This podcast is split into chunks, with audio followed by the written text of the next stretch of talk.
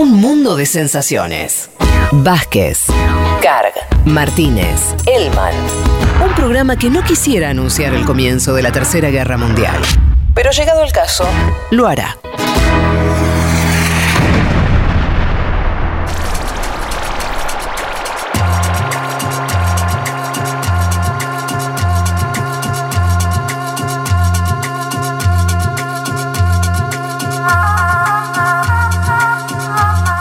Vamos eh, a la columna de Juanma y lo que está ocurriendo en Brasil, si les parece. Sí, señor, ahora me acabo de poner el cronómetro. A ver, semanas vertiginosas en, Brasil, porque el día 17 de junio pasado, el presidente Jair Mesías Bolsonaro hizo un live, un live de estos usuales que acostumbran, ¿no? Entre los cuales se despacha sobre diversos temas de la política brasilera. Es una especie de Aló Jair semanal.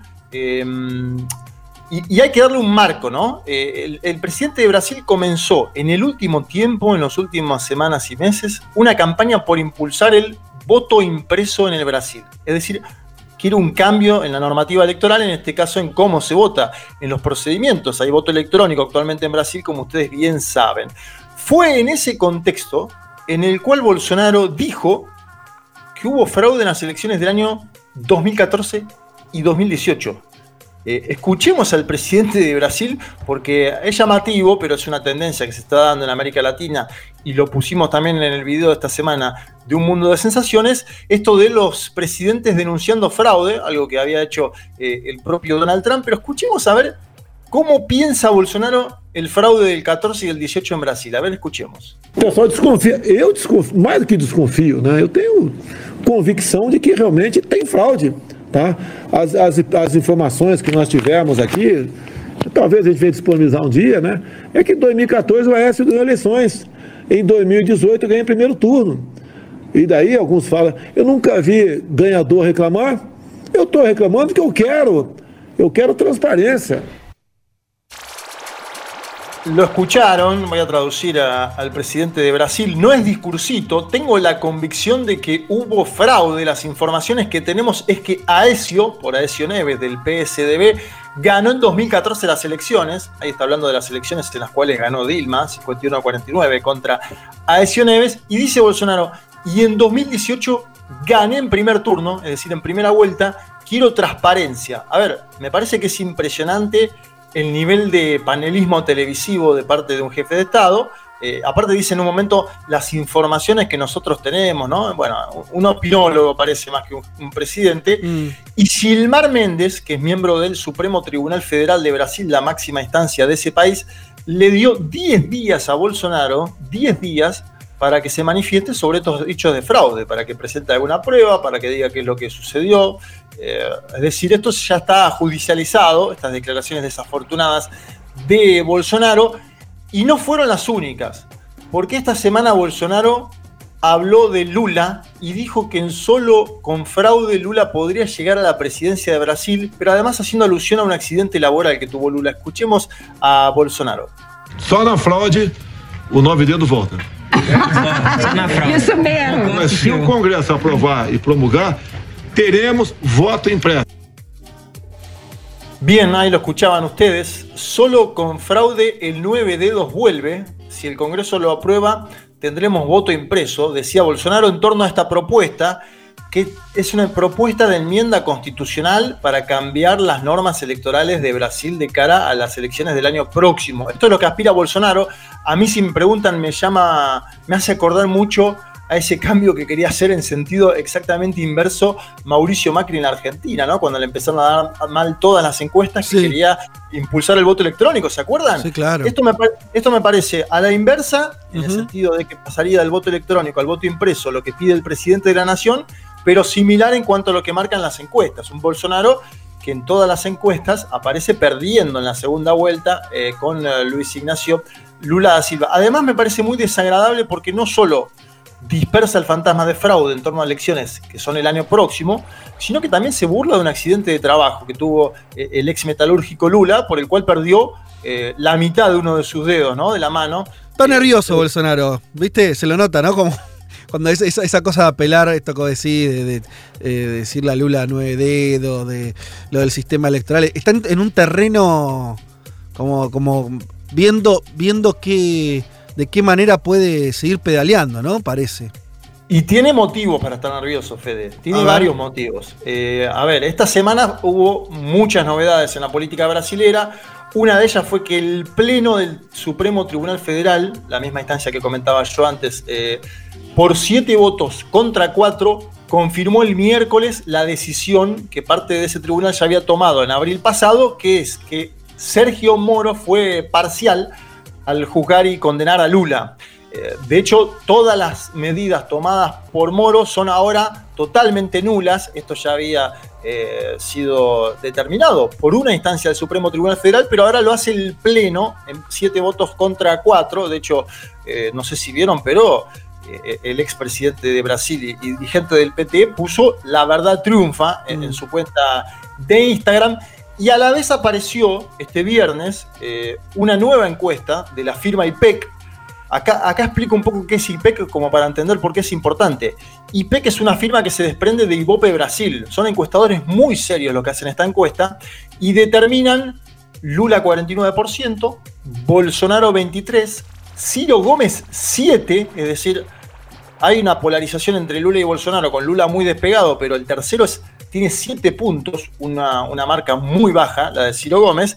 Luego Doria con 5 y Mandetta con tres, Mandetta ex ministro de Salud del propio Bolsonaro, Doria, gobernador de San Pablo, Ciro Gómez, eh, histórico dirigente de la centroizquierda brasilera, 7, 5 y 3, es decir, Lula 49, Bolsonaro 23. Sí, sí, no, hay, no, hay, tercera vía, o sea, eh, Lula, Bolsonaro, ese Es, ese, es, ese es el punto, de hecho, y lo hablamos, eh, yo vuelvo a insistir con esto, digo, porque sigue siendo muy revelador, incluso muy revelador del vínculo entre, entre las extremas derechas con las centro derechas.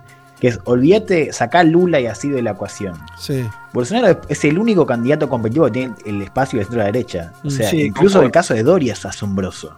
Concuerdo en eso. Ahora, hay, hay algo que estamos viendo, así como el interior profundo peruano acaba de colocar presidente con Pedro Castillo, más allá de lo que haga después Castillo, el nordeste brasilero está a punto de colocar presidente en Brasil en caso de que las encuestas estas se confirmen. Porque en el nordeste Lula saca 63 puntos, ¿sí?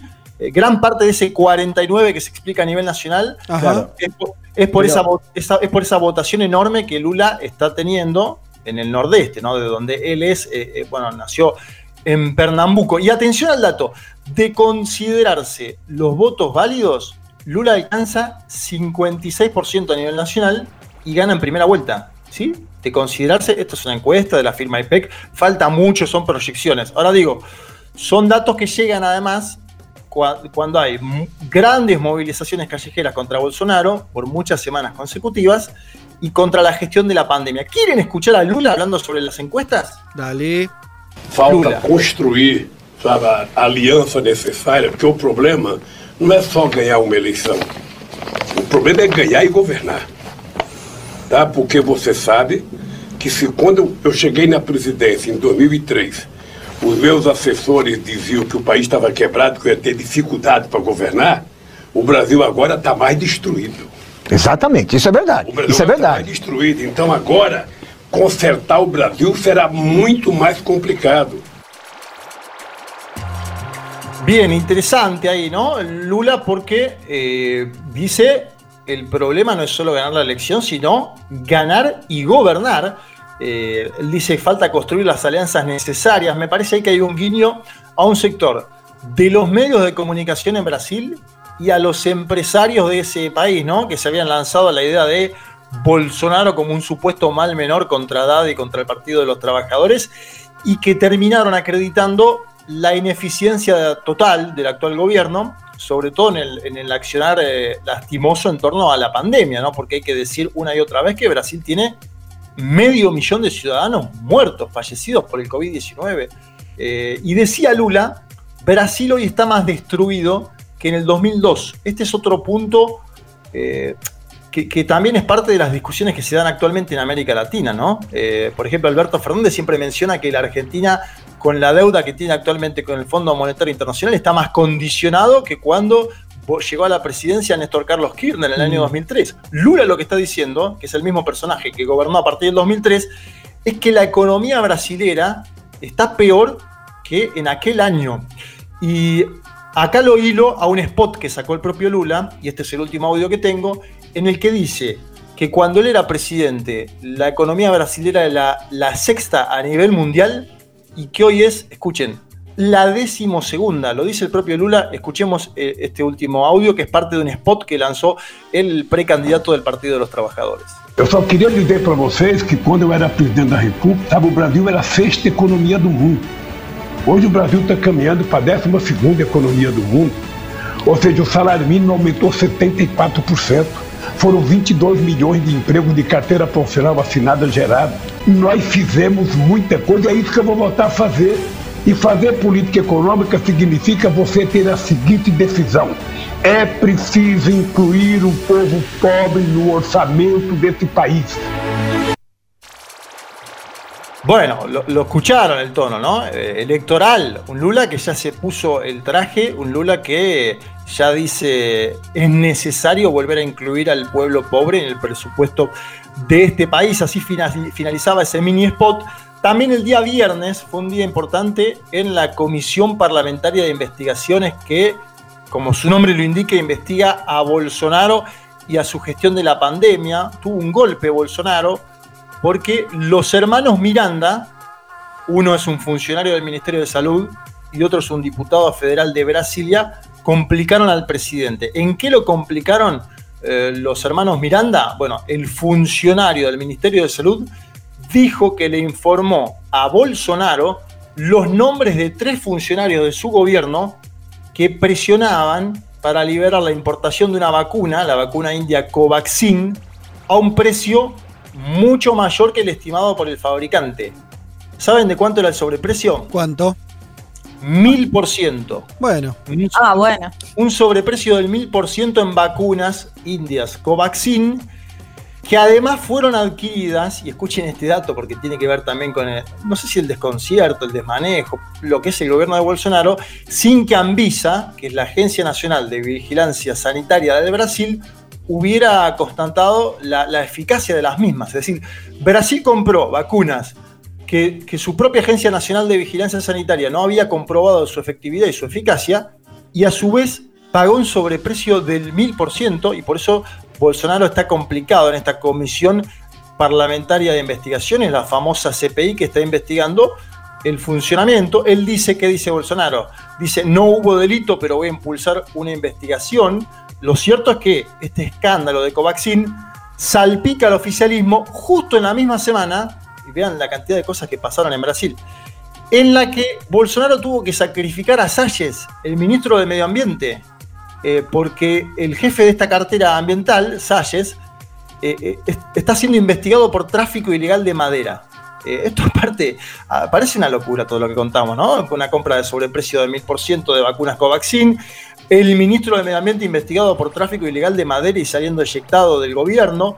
Eh, pero esto es parte de lo que sucede en Brasil con este, como vos decías, Fede, un Bolsonaro cada vez más nervioso e intentando modificar los parámetros, la normativa electoral ante un Lula que crece en las encuestas y que busca constituir una alianza un poquitito más grande de la que tiene actualmente. Termino y concluyo, y, podemos comentar algo porque nos quedan algunos minutos, qué es lo que va a pasar el próximo 3 de julio.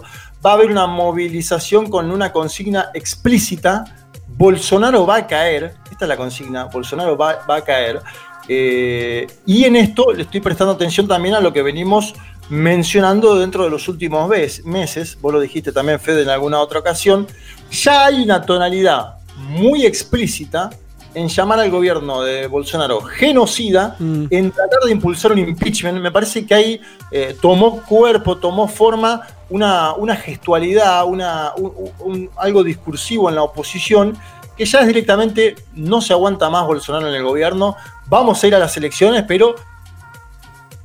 Hola. Se trabó Juanma. Ahí quedó. Se lo estoy viendo la Hola, hola. Y con un montón de cosas que, se, pueden llegar a conocer también, porque hablabas recién de la vacuna india, también el desmanejo con lo que tuvo que ver con Sputnik, ¿no? Que entiendo que algunos estados finalmente la terminan importando, pero con una decisión de parte del gobierno de no querer eh, la vacuna Sputnik, digo, en medio de la necesidad, cuando se conoce que medio millón de eh, brasileños y brasileñas murieron a causa de COVID, esa pelea que tuvo con una periodista, ¿no? Subestimando nuevamente eh, lo que ya vimos, o sea, lo mismo que vimos durante la pandemia, pero que continúa muy en esa línea. Sí, no sé hasta dónde me escucharon. Eh, había terminado con la de las movilizaciones, no sé si Sí, sí, estábamos, sí, sí. estábamos en eso. Bien. No, no, y lo que dice Leti es, importante porque todo esto se está investigando, lo, que pasó con las vacunas en general en el Brasil en la Comisión eh, Parlamentaria de Investigaciones, como decía antes, y hay un dato que es tremendo, que es que Bolsonaro no le contestó los mails a Pfizer, ¿no? Eh, acá que se habla tanto de Pfizer, Pfizer, Pfizer. Un gobierno que no contestó mail al inicio de la pandemia para eh, vacunar a su población y me parece que ya es muy explícito, lo, vuelvo a decir porque eh, lo vengo notando, el tono de las movilizaciones, las consignas explícitas y un Bolsonaro que está en 23 puntos, que para mí sigue teniendo un piso de 20, pero que está ahí, 23 puntos, obviamente si, si hacemos votos válidos crece un poquito más donde aparece muy complicado, ¿no? Una finalización de mandato de cara a lo que son las elecciones del año próximo y a un Lula que se lo ve eh, activo, buscando alianzas con un sector de la élite brasilera, particularmente de la élite paulista, y diciendo, va a ser un gobierno más complicado del año próximo, el del 2022, que el que encabecé en el año 2002. Una especie de Lula llamando un gobierno de unidad nacional. Atención a ese dato que me parece que también ilustra el dramático momento que, vive Brasil, ¿no? Sí, totalmente. Y este. Y al mismo tiempo, bueno, vos hablás de, las últimas cosas que se dieron a conocer con la, con la comisión que, que investiga en el Congreso, y me acuerdo ya cuando arrancó esa comisión ya fue ya fue tremendo porque ahora le están acusando de que si compró vacunas con mil por ciento de sobreprecio.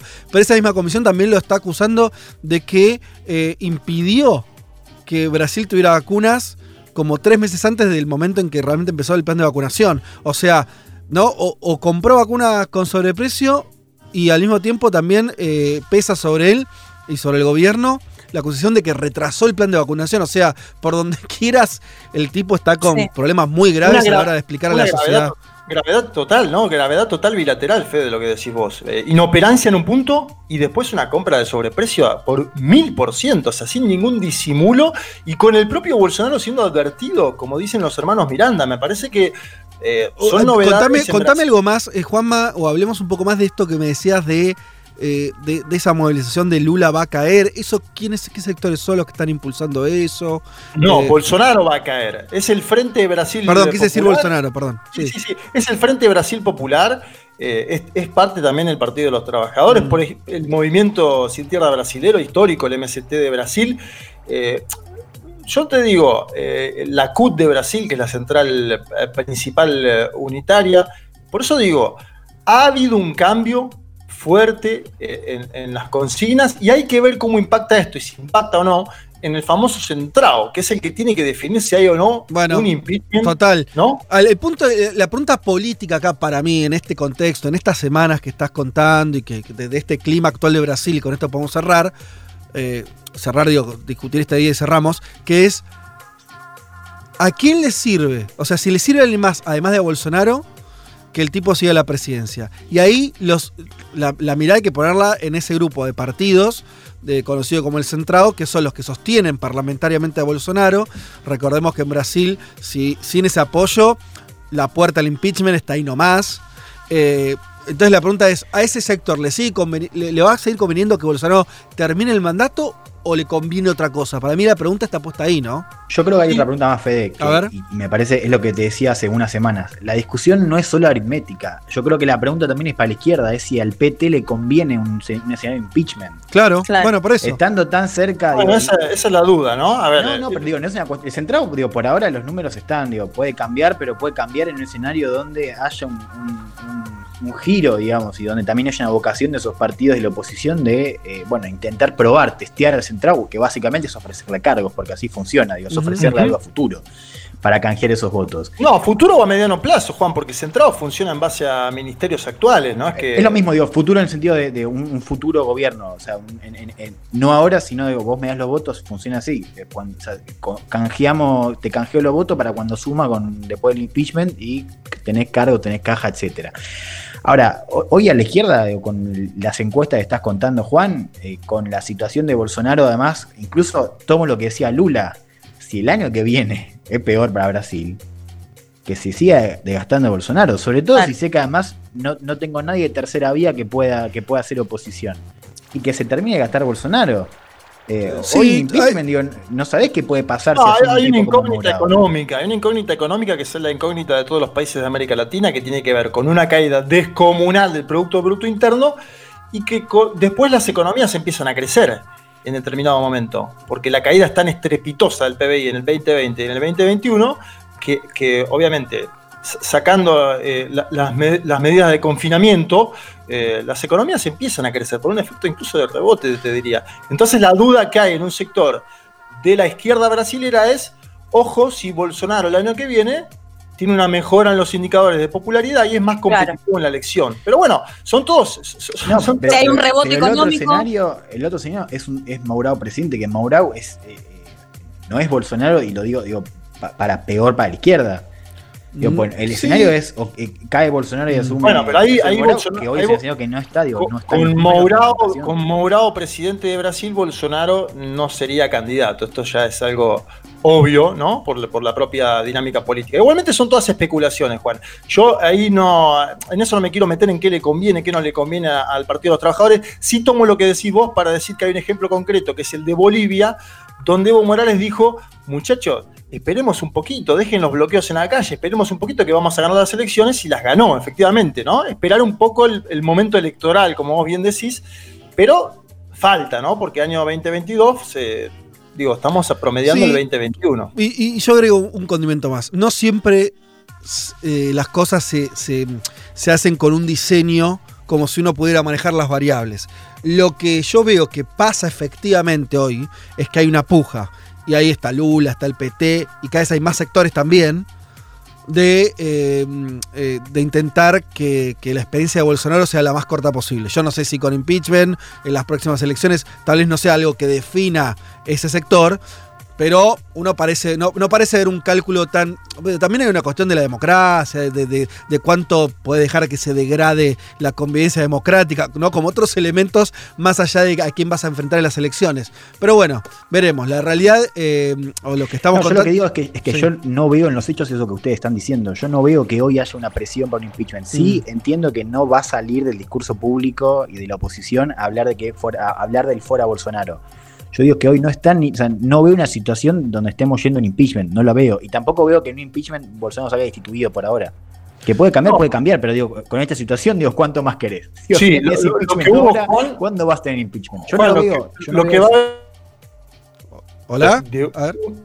alguien estaba trabado recién, ¿eh? Juanma. No, no, ¿me escuchás? Lo, que va, lo que va a haber esta semana, la semana que viene, o la otra, eh, estaba consultando ayer, es una presentación de un impeachment un poquitito más armado de los últimos que hubo. Y hay un cambio porque la Comisión Parlamentaria de Investigaciones está mostrando datos contundentes de la mala gestión de la pandemia. En ese sentido sí puede haber un cambio. Lula se juntó con eh, Fernando Cardoso hace un mes, tienen interlocución con el mismo centrado. En ese sentido puede haber un cambio. Yo digo, esto es dinámico igualmente, porque Bolsonaro le ofrece un poco más al centrado y el centrado dice, listo, no te voto el impeachment, pero eh, es el centrado el que tiene la llave, Juan, ahora, ¿eh? y es el centrado el que lo va a seguir condicionando a Bolsonaro de acá al año próximo, entonces. Bolsonaro va a estar cada vez más flaco, sea por la salida, en caso de que haya un impeachment, que lo veremos, o sea porque le tiene que entregar cada vez más a ese centrado, ¿se entiende? No tiene sí, pero, pero esa dinámica, así funciona el gobierno de Brasil hace un año. Bueno, claro, pero se va a desangrar cada vez más, haya un impeachment, eso te digo yo. Bueno, veremos cómo, cómo la, situación este, va madurando, como siempre. Lo tenemos que dejar acá porque, bueno, porque hay que seguir con el programa.